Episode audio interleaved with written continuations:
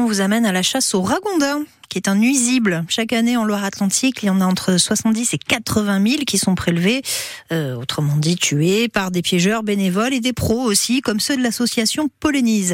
Céline Noiseau, vous avez suivi l'un de ces techniciens. C'est à Saint-Herblain, parc de la Chésine, entouré de maisons et de petits immeubles, que l'on a rendez-vous avec un technicien de Polonise. Je m'appelle Antonin Perrochot. 22 ans et ne l'appelez pas tueur de ragondins. Je préfère euh, technicien luthéreux, c'est un peu plus euh, joli à dire, c'est-à-dire rongeur aquatique envahissant.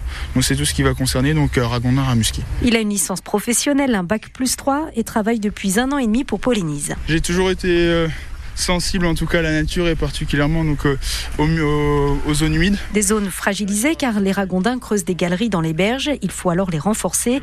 Il y a surtout l'aspect sanitaire. Avec la problématique de la maladie de la leptospirose donc, qui est transmissible aux animaux et puis aux humains. Le ragondin le transmet par euh, donc les urines, ses excréments et puis par le sang aussi. Une maladie qui peut être mortelle, il y a aussi les dégâts causés dans certaines cultures agricoles, un animal arrivé sur le sol européen au début du XXe siècle. C'est un animal euh, originaire donc d'Amérique du Sud, importé chez nous pour la fourrure à l'époque, se sont échappés d'élevage. Dans son milieu naturel, le prédateur, c'est le, le, caïman, et aujourd'hui, nous, on n'en a pas. L'homme est son seul prédateur, en tout cas. Antonin s'approche de l'un des neuf pièges installés dans le parc, des grosses cages en fer. Un ragondin s'y trouve. On vient donc euh, l'euthanasier sur place. On a l'interdiction de transporter euh, des espèces exotiques envahissantes, donc, dont le ragondin fait partie, euh, vivant. Il sort sa carabine, 22 longs rifles.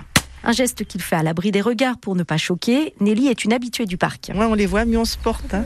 Le monsieur les tue. Bah, vous avez bien raison. J'aime l'écologie, mais bon, pas outre mesure. Les nuisibles, faut les tuer. Et de toute façon, ça se reproduit. Deux à trois portées par an, avec à chaque fois en moyenne 5 à 6 petits.